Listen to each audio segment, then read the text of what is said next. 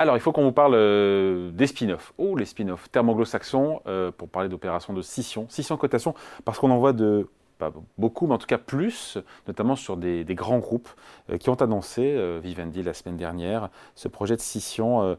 ces opérations, est-ce qu'elles sont appréciées Est-ce qu'elles sont bénéfiques pour les investisseurs? On en parle avec vous, Xavier Patrolin. Bonjour Xavier. Bonjour David. Président d'Albatros Capital. Je l'ai dit, Vivendi, il y a Sodexo aussi, c'est déjà fait. Euh, non, c'est en cours. Sodexo est en cours et Solvay, c'est déjà fait. Trois poids lourds de la bourse qui ont et qui vont opérer des spin-offs. Déjà, en quoi ça consiste cette scission? On pourrait rajouter Sanofi. On pourrait rajouter. Sanofi avec EuroAPI il y a eu EuroAPI, mais ils ont, ils ont annoncé euh, au moment de la publication de leurs résultats du troisième trimestre. Ah oui, qui a fait date d'ailleurs. Euh, voilà, pour masquer un peu le profit warning, l'introduction probable de la division grand public, pour recentrer euh, Sanofi sur la partie euh, innovation. On peut parler de Renault avec sa filiale Ampère, qui est un projet, puisque euh, Renault a détouré, au sens juridique du terme, c'est-à-dire isolé juridiquement la partie électrique de, Renault pour éventuellement l'introduire en bourse au, cours de l'année prochaine si les conditions de marché. Pourquoi les groupes font ça?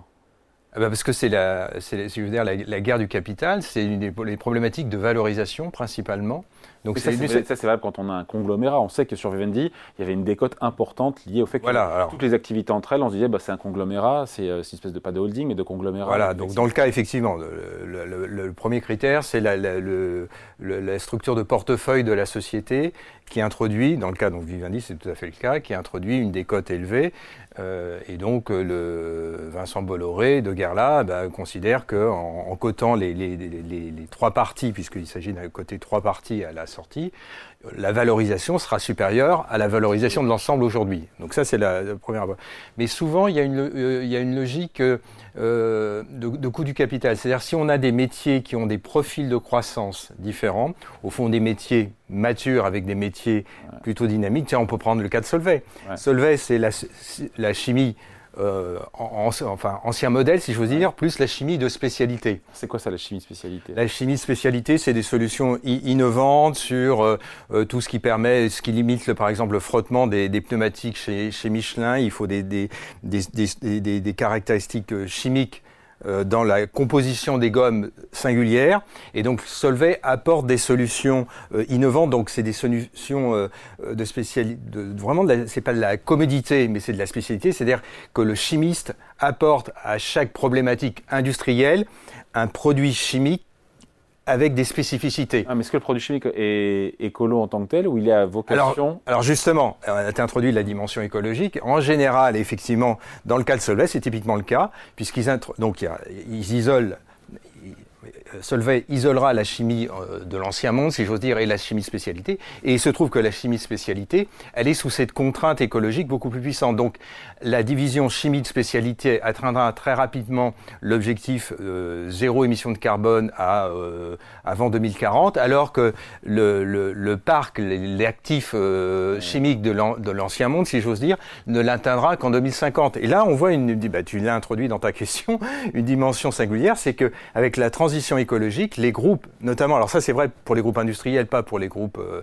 euh, médias, vont, vont probablement introduire les, les, la partie euh, décarbonée de leur activité, parce que celle-ci, elle, elle, est ESG compatible, donc elle intéresse les capitaux ESG, et donc elle aura un coût du capital plus faible. Et donc, le coût du capital plus faible, elle peut générer de la croissance externe plus facilement. Alors que si elle reste encapsulée dans le périmètre au sens large, à ce moment-là, elle se voit appliquer le coût du capital de, et donc coût du capital plus élevé, donc croissance externe plus, plus élevée. Et donc tu vois, c'est cette espèce de, de logique de financiarisation entre valorisation et coût du capital pour le financement. Mais chez Sodexo, il n'y a pas de truc ESG. Sodexo, c'est juste la filiale, euh, ticket resto, aide aux, aide aux salariés. Totalement, mais c'est deux métiers différents qui ont euh, des profils de croissance. Ah, on, y revient, voilà, on revient. Il y a quand même, point commun. Voilà, il y a quand même la notion de coût du capital et, et, de croissance.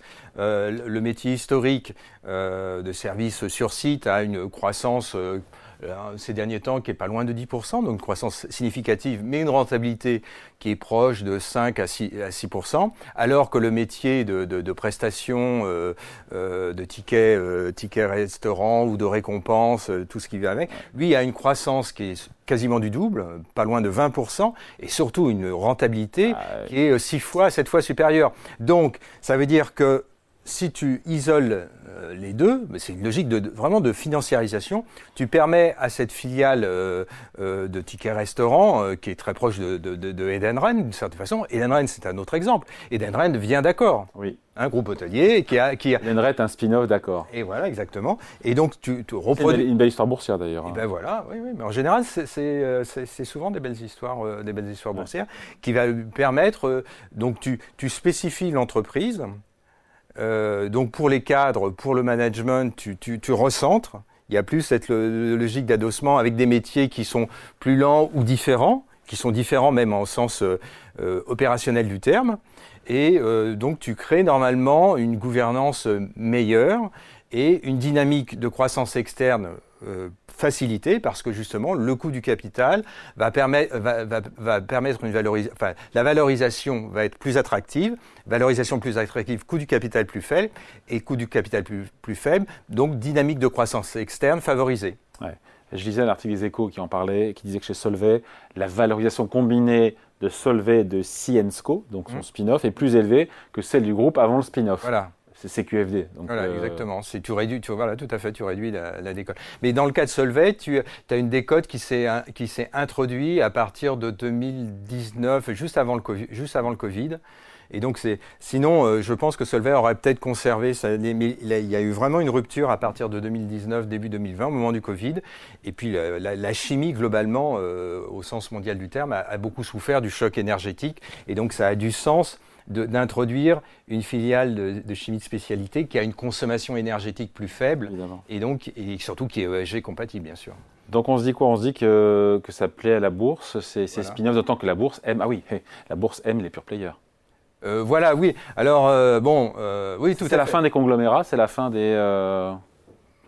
Oui, tendanciellement, c'est plutôt la fin des conglomérats. Si on prend l'exemple du capitalisme français, alors il y a des conglomérats, mais qui sont tous singuliers. LVMH, d'une certaine façon, c'est un conglomérat, mais c'est un conglomérat à la française qui est quand même positionné ah sur ouais. le terme générique luxe. Ouais. Mais on a un, un, un ex-grand conglomérat qui était la Compagnie Générale d'Électricité. Tu sais que si on faisait une comparaison industrielle entre la France et l'Allemagne, il y avait du côté français la Compagnie Générale d'Électricité et du côté allemand, on avait Siemens. Ouais. Bien, tu vois même, aujourd'hui, la, la, Compagnie Générale d'Électricité, Alcatel, a quasi disparu. Tu as encore ses filiales, euh, Alstom, Nexans. Mm. Euh, et du côté Siemens, Siemens a commencé à déconglomératiser oui. en introduisant, ça, hein. oui, en introduisant euh, Siemens Energy, Siemens ouais. Healthcare. Euh, tu as du côté néerlandais Philips qui peut avoir une petite logique de conglomérat. Tu as évidemment General Electric qui a aussi été fractionné. Ouais. Tu as guère plus maintenant que dans Berkshire la zone... Hathaway. bon, c'est encore autre chose ça. Et, oui, alors, le fond Berkshire, de, voilà, de, voilà, le fond de, plutôt, comment il s'appelle, Warren Buffett. Warren Buffett. Mais bon, oui, mais, mais c'est une, une, logique, par contre, on retrouve ce qui est tout sous-jacent à ces groupes industriels, ce que tu viens, l'observation que tu viens de faire, sous-jacent à ces groupes industriels, et c'est la théorie financière qui est derrière. Mm. C'est-à-dire qu'au fond, tu réduis une analyse industrielle à des groupes d'actifs, c'est-à-dire à des, à des divisions, et ces divisions, tu mesures, tu, tu vas, et le, le, marché exerce une pression. Donc pour revenir à ta question sur les conglomérats, il ne reste plus que globalement l'Asie, le Japon, la Corée, et puis d'une certaine façon la Chine qui a probablement encore de, des, des, conglomérats. Mais c'est guère qu'en Asie que tu vas trouver une dominante de conglomérats, sinon dans le reste du monde, je vais l'appeler occidental par abus de langage, effectivement tu as une, une, un fractionnement et un, un spin-off. Et je pense que le... C'est intéressant, pardon, parce que la question qu'on se pose, évidemment, c'est intéressant ce qu'on raconte, mais la question in fine pour l'investisseur qui nous regarde, les parents qui nous regardent, c'est de se dire, est-ce que c'est intéressant de miser, d'investir, d'acheter des actions liées euh, à une, une opération de scission-cotation? En général, oui. En général, oui, puisque c'est une démarche de financiarisation de la part de la, de la direction et du conseil d'administration, et cette démarche a pour objet de valoriser mieux des actifs qui sont mal valorisés par le marché à l'intérieur d'un groupe. Donc théoriquement, ça crée... dont le groupe garde le contrôle. Alors ça dépend. Euh, des fois, tu as l'exemple, euh, tu, tu, tu, as l'exemple, tu as par exemple, tu as l'exemple de Kering qui a euh, distribué euh, Fnac Darty C'est-à-dire que tu étais actionnaire de, Kering et du jour au lendemain, je ne sais plus en quelle année, tu t'es retrouvé actionnaire de Kering et euh, il y a eu un détachement d'une cote-part euh, dans, euh, dans, dans, Fnac Darty. Donc tu peux, tu vois, tu as, toutes sortes, tu peux avoir l'augmentation, le spin-off, tu as, plusieurs dispositifs. Mais pour en revenir à ta question, en général, oui, c'est plutôt. Alors tu as l'exemple dernier exemple euh, emblématique, c'est celui, euh, puisque je crois que Worldline est sorti du CAC 40 vendredi soir, Worldline qui est, qui est un spin-off d'Atos. Et donc, il y a, au moment du spin-off d'Atos, Worldline représentait 25% de l'ensemble pré-spin-off. D'un point de vue boursier. D'un point de vue boursier, en capitalisation, en capitalisation je parle. Et euh, là, dans les, derniers, dans les derniers moments, ça représentait 85%, puisque Atos s'est totalement effondré. Donc il fallait plutôt être actionnaire de Worldline. que... les deux ont baissé en même temps aussi. oui, mais, euh, oui, mais malgré tout, la oui, oui, c'est vrai, mais la performance de Worldline est très largement, largement. Euh, surperforme en termes relatifs la performance de, d'Atos. Donc la, fille, si j'ose dire, est, très, est, beaucoup plus performante que, la mère. Que, la mère Oui, bon, après, on parle évidemment. Euh, de... C'est un cas, c'est un cas spécifique, mais en général, c'est. de la bourse aussi. Hein. Oui, oui, oui, bien sûr, mais c'est un cas. tu oui, voilà, de. C'était tentant. Merci en tout cas. Explication signée Xavier Patrolin, président d'Abatros Capital. Passe de bonnes fêtes. Toi aussi. Et puis à tous nos auditeurs, et internautes. Salut. Salut.